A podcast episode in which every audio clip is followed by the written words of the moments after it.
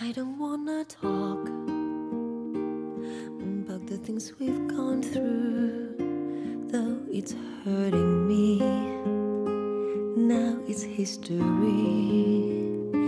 I've played all my cards, and that's what you've done too. Nothing more to say, no more ace to play. The winner takes it all,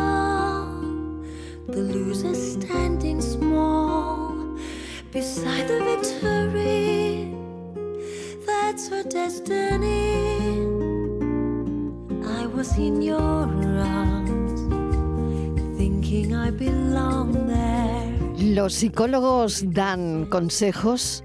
Cinco y casi seis minutos de la tarde entramos en una nueva hora de radio y lo vamos a hacer con una psicóloga deportiva, psicóloga del deporte. Ella guarda fotos de grandes deportistas que fueron en su día sus pacientes. Los títulos de estos deportistas simbolizan una carrera de éxito.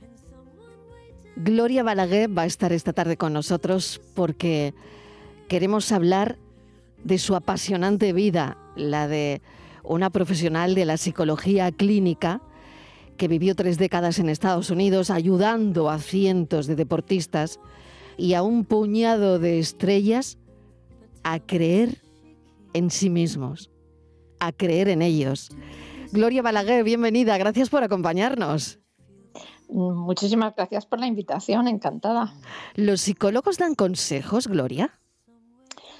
La verdad es que los consejos no sirven nunca demasiado.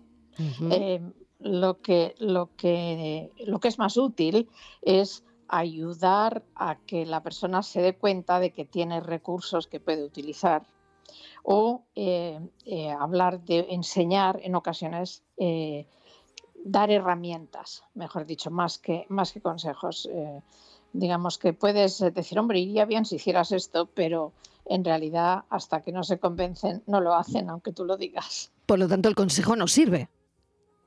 No mucho, la verdad.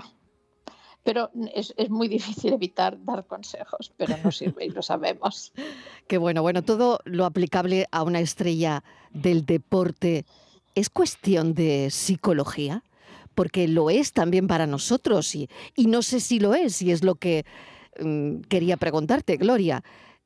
Todo eh, lo aplicable en cuestión de psicología a una estrella del deporte sirve también para, para Estíbaliz, que la saludo ya, que va a estar en esta entrevista, em, o para mí. ¿Serviría? Buenas tardes. Yo creo que muchísimas cosas sí servirían, porque es, eh, se trata de de psicología del rendimiento. Entonces es asegurarte de que usas todo lo que tienes. Eh, entonces hay gente, pues, por ejemplo, que tiene, que son, que eh, muy buenos analizando cosas eh, y no les hace falta a veces prestar atención a detalles pero se les escapan cosas, aunque sean muy inteligentes, porque lo que pasa es que usamos aquello en lo que nos estamos más cómodos, lo que, lo que hacemos mejor. Entonces, hay que decir, no, no, es que puedes hacer todas estas otras cosas, tienes más cosas que podrías usar. Um, y se trata no de remediar un problema, sino de ir de bien a excelente. Y yo creo que todos podemos mejorar en todo lo que hacemos.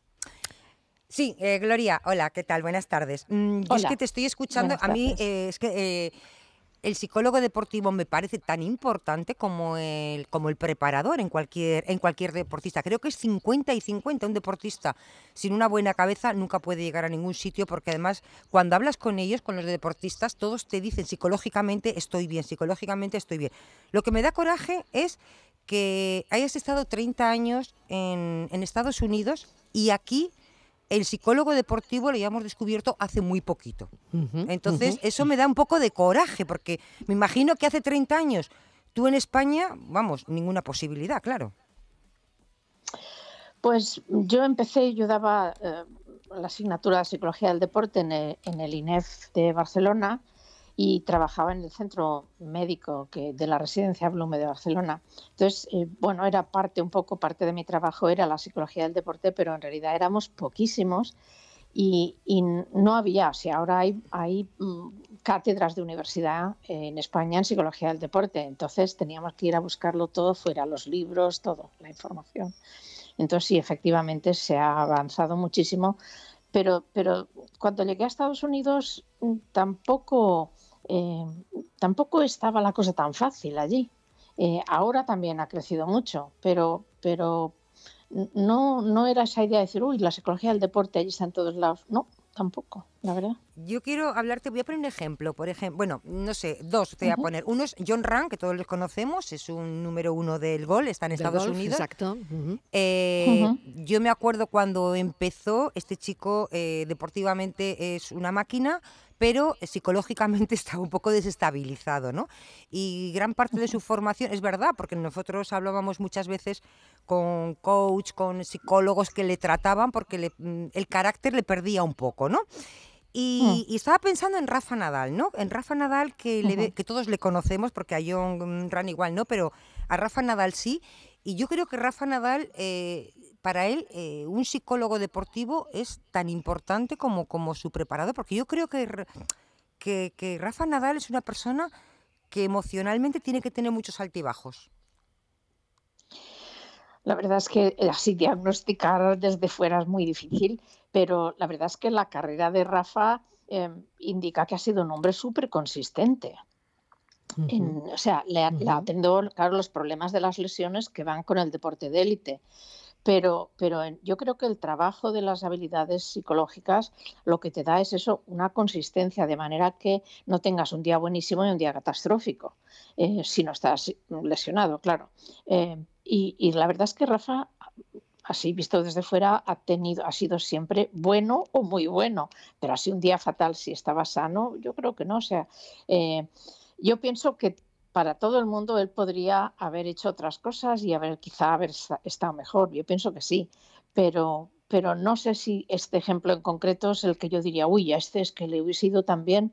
Eh, la verdad. Ahora, sí es cierto que si preguntas a, entrenadores, a deportistas, eh, eh, que es importante la, parte psicológica, la parte mental, dicen, ah, sí, sí, sí, mucho. Y luego dices, vale, ¿y cómo la entrenas?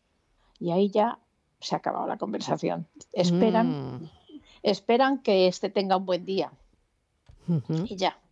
Y eso parece un poco ilógico, ¿no? Con la cantidad de tiempo y esfuerzo que se pone en la preparación y luego esperar a tener un buen día psicológicamente hablando, Uf, no entiendo. Qué complicado. Bueno, Gloria Balaguer, eh, yo le cuento a los oyentes, es que, bueno, estamos hablando con una persona mm, muy, muy, muy interesante, muy grande en lo suyo, ¿no?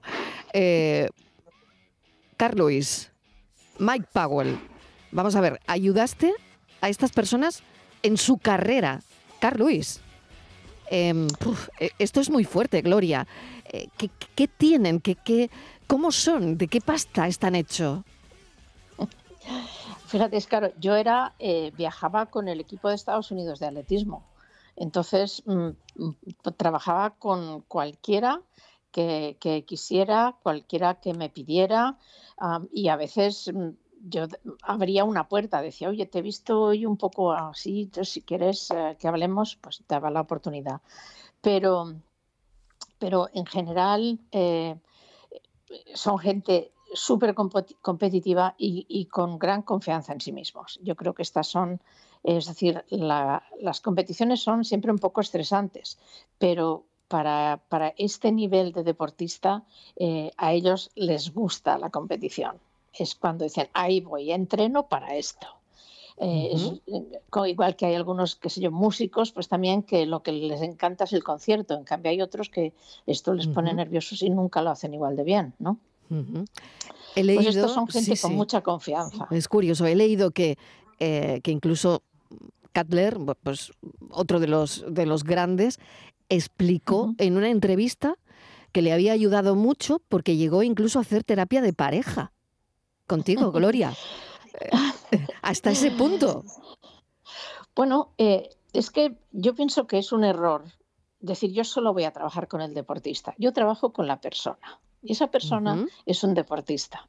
Pero si la persona tiene un problema en casa o tiene un problema en, los estudios, eh, el deportista se resiente también. Entonces, yo creo que no se puede parcelar. Entonces, lo que es importante para el deportista en este momento es importante para mí. Si quiere que hablemos, hay, hay, ocasiones si es una cuestión eh, muy delicada o, un poco fuera de, mi, de mi campo de formación y entrenamiento, lógicamente les ayudaría a encontrar otra persona que se ocupe de eso pero como tengo formación clínica, eh, algunas de las cuestiones que impactaban, eh, pues sí se podían resolver con, unas cuantas sesiones y la pareja estaba de acuerdo, claro. Qué interesante, ¿no? Hasta terapia de pareja, ¿no? Es que me parece increíble, con la pareja también, ¿no? Claro, claro, claro. Es que tiene importancia. es que me imagino que los temas personales, claro, como la relación de parejas, esto tiene, como en todo en la vida, claro, un efecto muy inmediato en el, en el desarrollo deportivo. Una persona que no está bien emocionalmente es imposible que, pueda rendir. Creo, ¿eh? Me parece difícil. No, no, exactamente.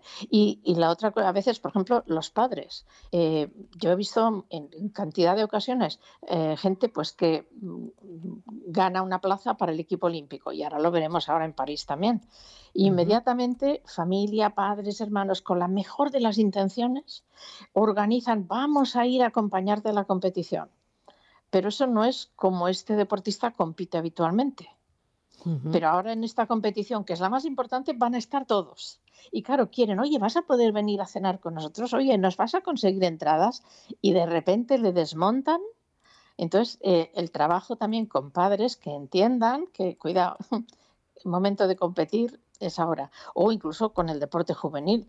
Yo cuando veo a un chaval en el deporte que comete un error y lo primero que hace es girarse a ver la cara de los padres, pienso, uy, no vamos bien. claro, porque esto es así, ¿no? Eh, tú lo tienes comprobado y tú tienes tus, o sea, eh, están las señales, ¿no? Las señales que a ti te hacen saltar las alarmas de cuando un deportista de élite va bien encaminado o cuando, o cuando esa, eh, eso mm, puede salir regular, ¿no? Exacto, exacto. Hay veces que, uff, aquí, aquí esto, el nivel de tensión parece diferente, este está incómodo, esta está, esta parece que va mirando a todos lados, no está concentrada. Eh, pero bueno, entonces pues lo trabajaremos para la próxima vez, porque ahora ya en el momento de la competición habría que, habría que trabajar lo menos posible. Mm, ya tiene que estar hecho el trabajo. Em, voy a poner un nombre, eh, eh, Gloria, Carlos Alcaraz. A ver, ¿Qué te parece? Y sobre todo, vamos, te lo digo, no para analizar ni su personalidad ni nada, muchísimo menos, sino sobre todo por la presión, desde mi punto de vista, que yo creo que debe generar el, hecho de que antes mm, nos fijábamos en Nadal, ¿no? Entonces, no sé si, eh, bueno, y ahora, por supuesto, también, pero no sé si esto genera una presión añadida en un deportista de élite brutal, ¿no? No es lo mismo ser tú el que arranca, el que, el que parte de eso, como el que mm, la gente te va a exigir que continúe lo que ya ha visto, ¿no? En otro deportista que no eres tú, claro. Es exactamente lo que has dicho. La, presión viene de las expectativas que le ponen. De repente eh, mm, se pasa de decir, yo puedo hacer esto, yo tengo que hacer esto. Y ahí está la presión. Si el deportista siente que todos esperan, no puedo defraudarles, tengo que hacer esto, ahí se está poniendo presión y va a salir probablemente con los, con los frenos puestos para no cometer errores, que no es como se compite bien. Eh, entonces, claro, un deportista, sobre todo un deportista joven de, talento, que sube muy rápido y de repente hay todas esas expectativas, eh, esto puede generar mucha, mucha presión. Pero si él, y yo creo que él, y yo sé que él trabaja con, con psicólogo deportivo, si él puede manejarlo y decir, sí, sí, pero a ver, yo ahora lo que voy a hacer es esto. Y sé las expectativas, pero eh, a veces hablamos, mira, esto es como eh, llevas una mochila y, si se te la llenan de piedras, que son las expectativas de los demás, no vas bien. Así que saca las piedras que no son tuyas y llévate nada más las tuyas. ¿Qué, bueno. hacer? Qué bueno, ¿no? Dejar las piedras que son tuyas nada más y sacarla de los demás. Porque la, mochila irá un, un poquito más ligera, ¿no, Gloria? Claro, y que cada cual se lleve la suya. Claro, qué bueno, Estivaliz. Sí, estaba, mm, eh, claro, estamos hablando de deportistas, unos hacen deporte individualmente y otros son en equipo. Mm, eh, estaba pensando cuando en equipo siempre hay uno, una que, destaca, que es figura, ¿no? Una superestrella. Eh, como le pasó creo que con Michael Jordan, ¿no? Que se pensaba que todo era él, era él, era él, ¿no? Y cómo se le enseña, cómo aprende eh, cómo se trabaja para que entienda que es parte de un equipo, que es muy importante, pero que es un equipo. Eso es difícil cuando uno se cree una superestrella. Bueno, es que eso pasa en todo en la vida al final, ¿no? Eh, pasa en el deporte de élite, pero también cuando trabajas en equipo, en una oficina incluso, ¿no?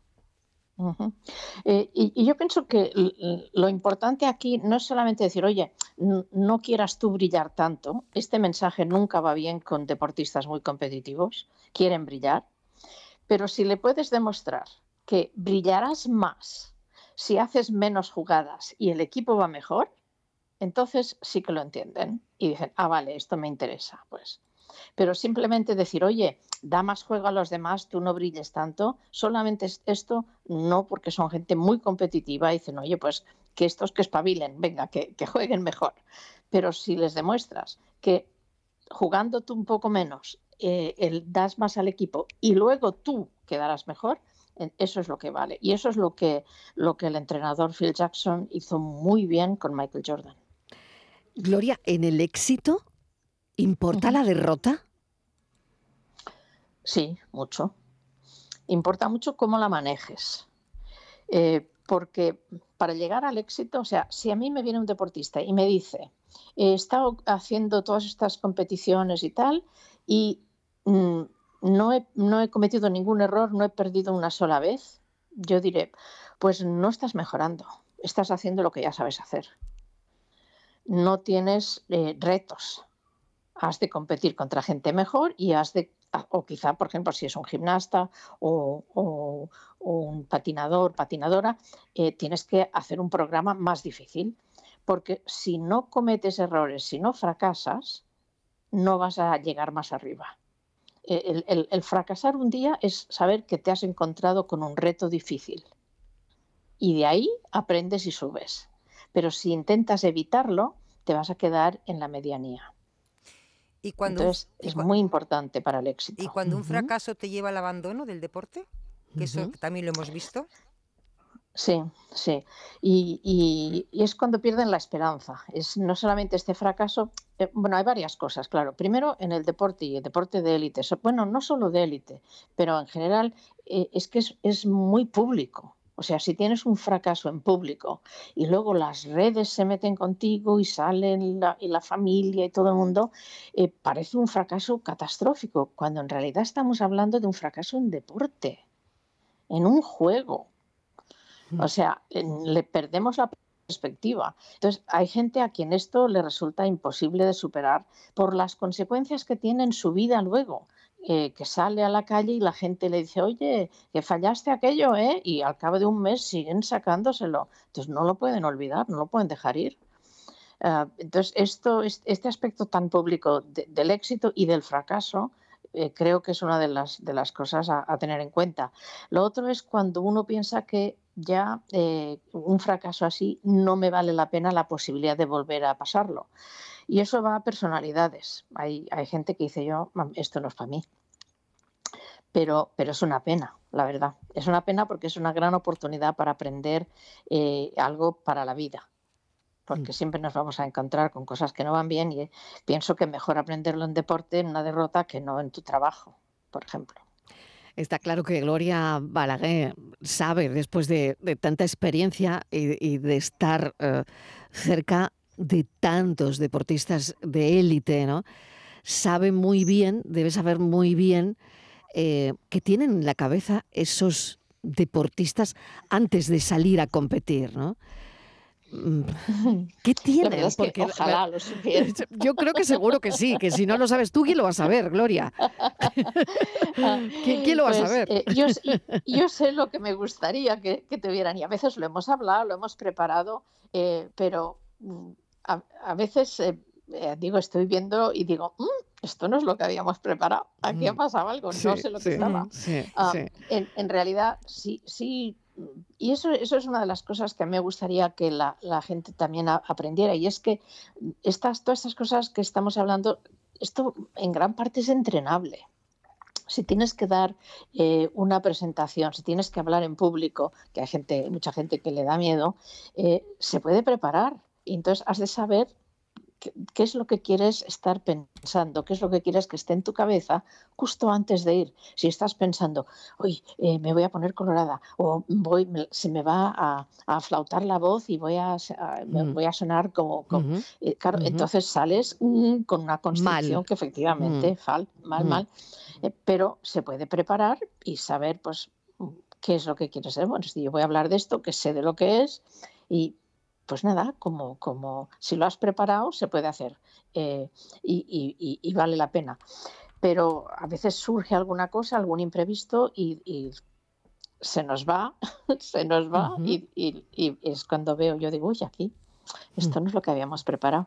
Pero por otra parte, cuando los veo enfocados, digo, es exactamente lo que está pensando. Había un, un corredor de vallas que es que y él me lo había comentado alguna vez, me había dicho yo, eh, me encantan las salidas falsas en atletismo porque y cuando antes se podían hacer más, porque en cada salida falsa pierdo varios contrincantes ya. Se pierden y yo no. y, y, entonces yo sabía, él sabía ya y salía allí sabiendo exactamente lo que estaba pensando. Y esto eh, pero claro, también llevábamos años trabajando juntos. Claro, claro que sí. Gloria Balaguer, un placer. La verdad es, eh, eh, ¿a qué te dedicas ahora? ¿Qué estás haciendo? Porque, bueno, sé que ahí sigues. Hoy hablábamos de los consejos en este programa, de ahí también esta charla. ¿Y sigues aconsejando o no? Sigo, sigo en contacto, o sea, mm. hago sesiones por Zoom con algunos de, deportistas, entrenadores también, algunos entrenadores y, deportistas de Estados Unidos que, claro, como este año para algunos es eh, Juegos Olímpicos de París, era mal momento para dejar de, para dejar de trabajar con, ellos y ellas. Y después aquí con alguno, pero no mucho, estoy ya ahí o sea que veremos algunos en París aconsejados por ti, seguramente. Pues sí, sí algunos ya se, ya, se han ganado la plaza. Ya se han ganado la plaza, aquellos que estuvieron eh, con la psicóloga deportiva Gloria Balaga. Y por ultimísimo ya, ¿nos creemos más la inteligencia artificial que la emocional? ¿Cómo crees que vamos a ir en el futuro? Y, si lo hacemos, eh, cometemos un error gravísimo porque eh, la inteligencia artificial es una herramienta más, pero la inteligencia emocional es cómo funcionamos, a qué respondemos todos.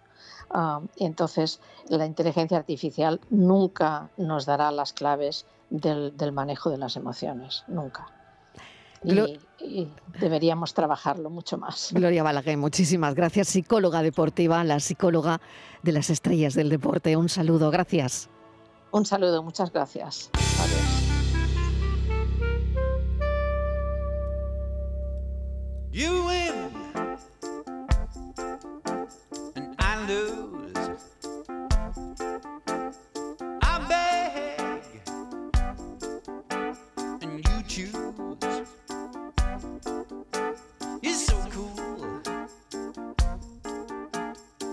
Confused.